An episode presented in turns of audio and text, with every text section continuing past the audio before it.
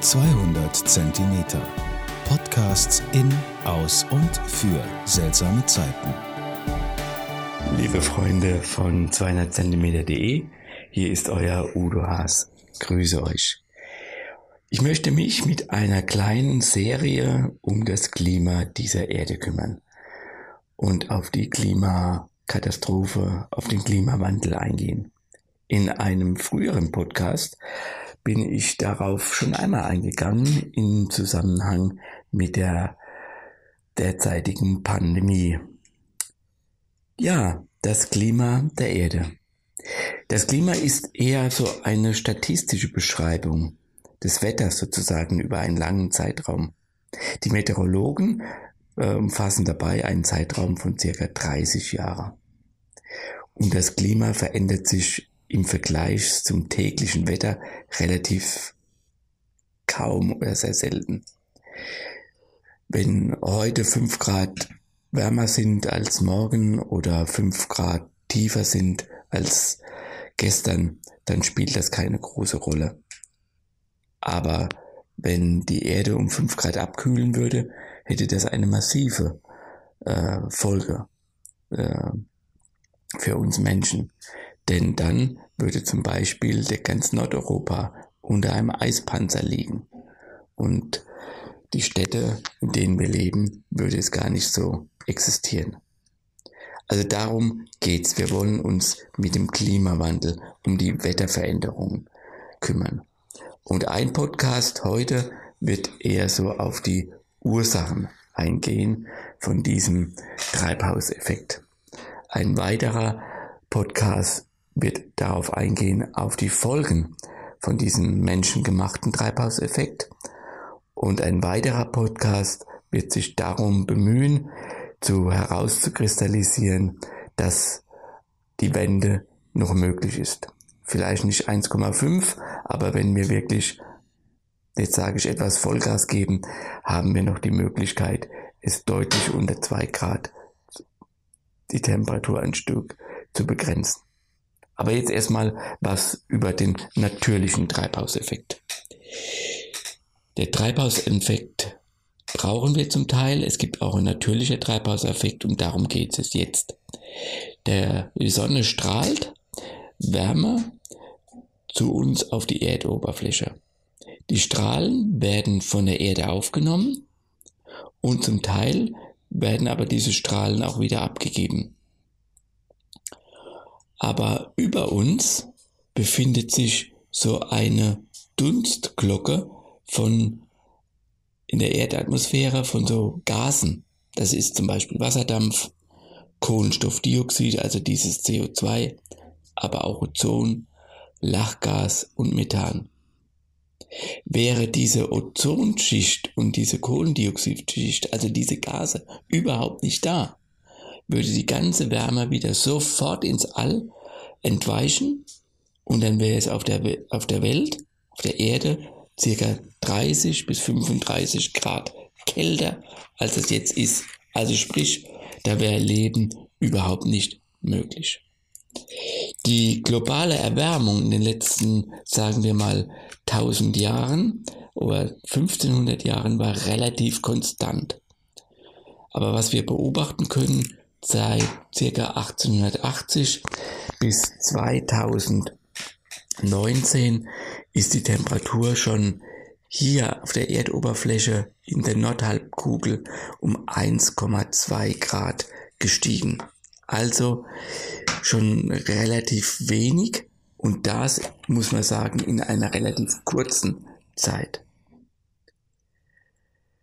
Seit dem Beginn der Industrialisierung ist neben nämlich der durchschnittlichen globalen Lufttemperatur auch die Konzentration vor allem von Kohlenstoffdioxid, dieses CO2, aber auch anderer Treibhausgase massiv gestiegen. Ursache sind hierfür die menschlichen Aktivitäten, besonders die Verbrennung von fossiler Brennstoffe. Durch diese Verbrennung dieser Brennstoffe werden Gase freigesetzt und wir machen praktisch so ein, nochmal so ein Treibhausgas wird praktisch verstärkt und somit können die Wärme und die Strahlen nicht mehr ins Weltall äh, absorbiert werden. Ja, und äh, das, diese Gasschicht, die natürlich ist, die hat natürlich äh, ist ganz sensibel und empfindlich und deswegen reagiert die auch sehr gleich drauf, wenn wir Menschen praktisch so viel Öl und Gas verbrennen. In den vergangenen, sagen wir mal, zehn Jahren hat die Menschheit ungefähr 39 Milliarden Tonnen, 39 Milliarden Tonnen, ich sage es nochmal, CO2 ausgestoßen. Davon nimmt die Erde viel auf wiederum. Böden und Vegetation nimmt rund 22 Prozent äh, von diesem CO2 auf.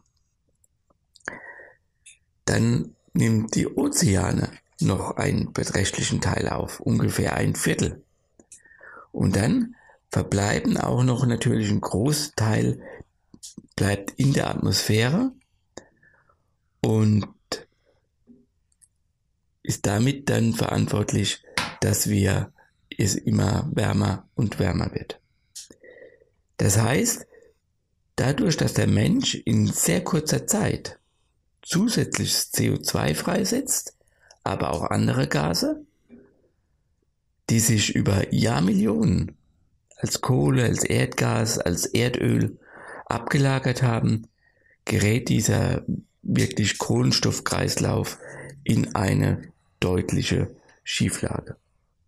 Und wenn wir dann auf der Erde noch, das können Sie sich vorstellen, natürlich die Böden sehr stark bearbeiten oder aber auch die Wälder äh, entlauben, Wälder abholzen, dann können, kann praktisch die Erde auch nicht mehr so viel CO2 aufnehmen, und auch die Ozeane merken wir immer mehr, dass die weniger CO2 aufnehmen können, weil die saurer werden und auch wärmer werden.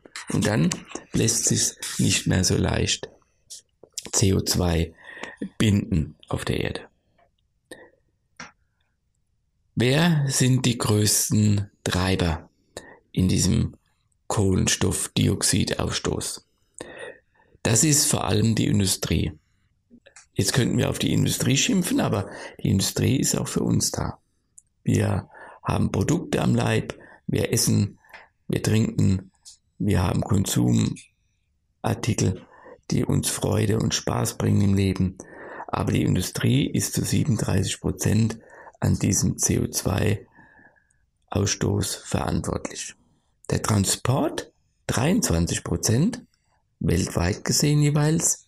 Und da nimmt der Straßenverkehr mit 17 Prozent einen großen Anteil an. Der Luftverkehr ungefähr 2,5 Prozent, die Schifffahrt auch 2,5 Prozent. Und dann gibt's natürlich noch die Haushalte, äh, sind mit 12 Prozent beteiligt, Dienstleistungen, die es gibt, und andere mit circa 17 Prozent. Das meiste davon ist Kohle, mit 44 Prozent. Dann folgt gleich Erdöl mit 35 Prozent und der Rest ist Lachgas, äh, ist Erdgas, Entschuldigung, ist Erdgas. Und dann finde ich eine weitere Statistik sehr interessant, nämlich die Kohlenstoffdioxidemission der Länder. Schauen wir uns die mal an. Im Jahr 2000, äh, 15, da habe ich eine Statistik vorliegen, ist China der größte äh, verantwortliche CO2 Verpester mit 29 Prozent. Dann kommt China, dann kommt USA mit 15 Prozent, die EU gleich mit 10 Prozent und davon hat Deutschland einen Anteil von 22 Prozent. Also Deutschland ist verantwortlich für circa 2,2 Prozent der weltweiten Kohlenstoffemissionen der Länder. Danach kommt gleich Indien und dann Russland mit sieben und jeweils fünf Prozent.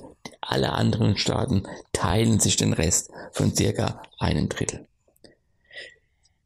Das war diese Statistik, wie das in einem Jahr ist. 2015. Schauen wir uns aber nun mal die Statistik an, äh, wie die Gesamtemissionen waren, also der Kohlenstoffausstoß von den einzelnen Ländern. Und dann merken wir, da gibt es eine Verschiebung. Ganz interessant, nämlich plötzlich ist nicht mehr China am ersten Platz, sondern die USA mit 26 Prozent. Und dann gleich die EU, auch hier mit 22 Prozent. Und Deutschland einen weltweiten Ausstoß haben wir schon verursacht von 5,6 Prozent.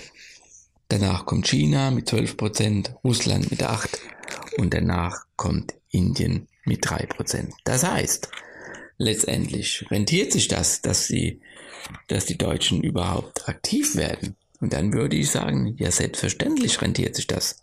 Wir sind zu 6 Prozent fast beteiligt an weltweit, weltweiten äh, Ausstoß von Kohlendioxid. Und wir haben natürlich auch eine Vorbildfunktion, weil wir so eine starke Industriemacht sind.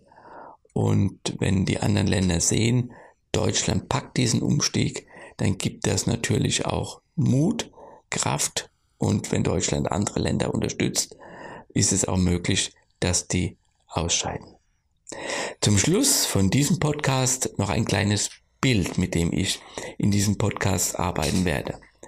Also, Stellt euch vor, du sitzt in einem Auto, dein Kind, sagen wir mal ein Jahr im Auto noch und dein Hund im Auto und deine Oma sitzt im Auto. Und die natürliche CO2, äh, sozusagen natürliche Treibhausgase wäre so, du sitzt im Auto, die Sonne scheint aufs Dach, scheint durch die Scheiben und äh, die sorgt dafür, dass ein bisschen wärmer in diesem Auto ist als draußen. Aber die Scheiben sind heruntergekurbelt und vielleicht ist sogar eine Tür geöffnet. Das ist der Stand jetzt.